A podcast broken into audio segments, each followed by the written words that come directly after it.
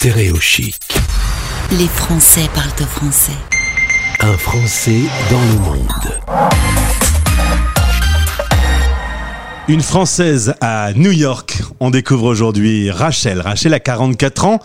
Elle a commencé à Aix-en-Provence en passant par Paris et en étant aujourd'hui avec nous par téléphone à New York. Bonjour Rachel. Bonjour. Merci d'être avec nous euh, sur Stéréo Chic. On va parler un peu de ton chemin d'expatriation. Qu'est-ce qui t'a amené à atterrir dans cette magnifique ville de New York? La vie professionnelle, tout simplement. Et ça a commencé par une première étape euh, à la capitale, à Paris.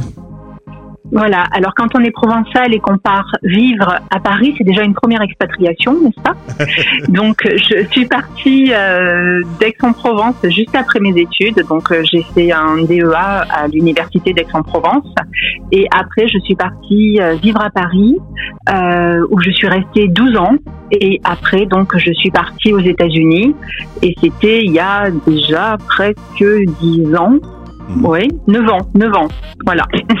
Alors quand on a la possibilité professionnellement de se retrouver à New York, euh, changement de décor, changement de culture, on hésite ou on y va direct? On y va direct.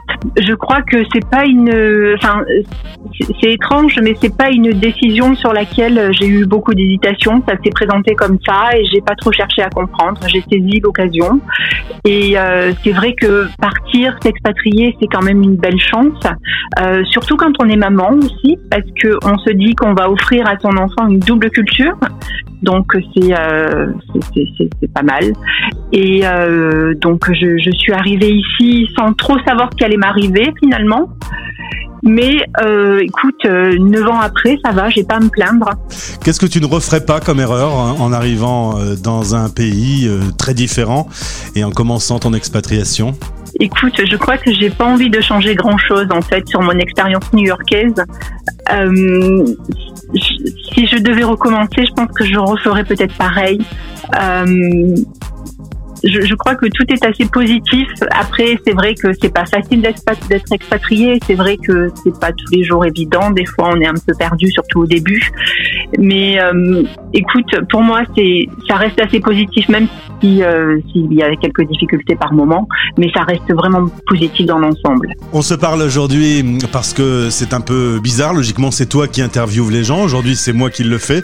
Tu es rédactrice en chef du petit journal New York, lepetitjournal.com qui est la référence dans l'information pour les expatriés à travers la planète. Euh, ce métier euh, de journaliste, euh, c'est une vocation depuis toujours? Pas tout à fait en fait. Je suis initialement sociologue.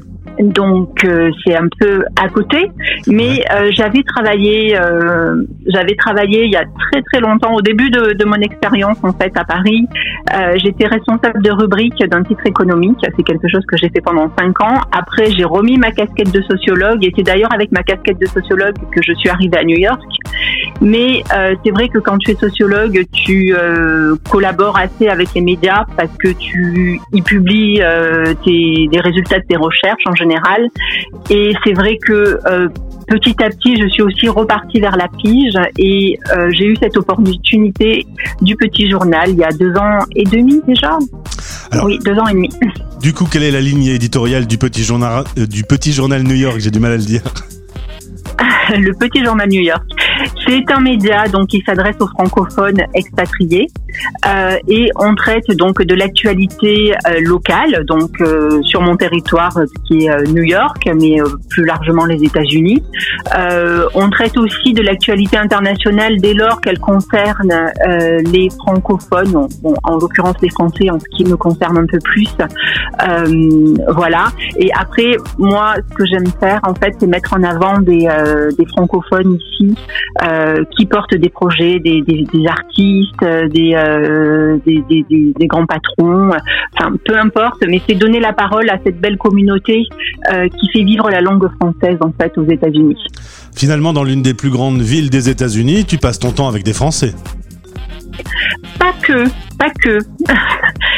Bah, Disons que dans mon travail, oui. Alors, français mais francophone. hein. Par exemple, hier, j'ai fait une super interview d'une d'une québécoise. Donc, euh, tu vois, il n'y a pas que des Français. Mais euh, après, bien évidemment, quand j'enlève ma casquette de euh, rédactrice en chef du petit journal, heureusement que je suis avec des Américains, des Italiens, des Espagnols, des Colombiens. Enfin, après, on a tellement un melting pot incroyable que du coup, ben, il y a un, un joli, joli et joyeux brassage de communautés. L'Europe euh, vit mal la pandémie alors que les USA, après avoir passé une période douloureuse avec le président Trump, est en train de s'organiser. Les vaccinodromes tournent à fond. Vous sentez une vraie différence dans votre vie au quotidien euh, depuis quelque temps? Oui, j'ai l'impression que ça revit. Euh, on a été dramatiquement touché donc euh, l'année dernière au, tout début de la pandémie. C'est vrai que ça a été euh, ça, a été quelque chose d'assez incroyable à New York. on a eu un lockdown. Mm, mm. Oui, on a eu un confinement qui a duré trois mois qui a été beaucoup moins strict que celui que vous avez connu vous en France à la même période. Euh, petit à petit, c'est vrai que euh, je crois que les, les, les, les New-Yorkais, enfin les Américains au sens large en fait, ont une capacité à respecter les règles en fait euh, et sont assez respectueux des autres en fait. Donc euh, c'est vrai que le, le, travail de chacun a fait que euh, la, la, la, vie est beaucoup plus simple aujourd'hui. Euh, les business réouvrent, euh, les musées ont réouvert, la, la culture refonctionne un peu. Euh, contrairement à la France, là il y a les cinémas qui réouvrent, donc c'est vrai qu'on retrouve la vie. Bon, en plus là c'est le printemps, donc c'est encore plus facile. Mais euh, on va vers du mieux. On le voit aussi dans les écoles. Euh, donc les écoles publiques étaient euh, fermées euh, ou acceptaient les enfants 15 jours par semaine. C'était assez compliqué. Et euh, là, par exemple, moi qui suis maman d'un petit garçon qui est au niveau collège, en fait, euh, hier j'ai appris que après les vacances de printemps, donc il y aura deux jours par semaine. Alors ça, paraît fou, mais euh, parce que en France les enfants vont à l'école normalement. Mais ici, c'est vrai que ça, c'était quelque chose de compliqué en fait. Je crois que ça a été la chose la plus compliquée. Mais, euh, voilà, on, revient à la vie, le, business reprend, les restos euh, réaccueillent des clients, donc c'est assez positif. Rachel, la bonne nouvelle entre toi et moi, entre le petit journal New York et Stéréo Chic, c'est qu'on aura l'occasion désormais de se retrouver de temps en temps à travailler en complémentarité. Toi avec le texte, moi avec le son. Je suis euh, très pressé de, de retrouver ces nouvelles séquences sur notre antenne. Pareil. Je suis ravie de cette euh, de cette nouvelle opportunité qui se dessine euh, en parole et en et en mots et en, en mots écrits, c'est génial. Bon, on va suivre ça avec beaucoup d'attention. T'as une petite idée du premier invité que tu m'enverras à l'antenne? Écoute, je ne sais pas trop, mais euh, j'ai quand même quelques idées en tête de, de, de personnes euh, assez dynamiques, assez fantastiques, qui portent des projets ici.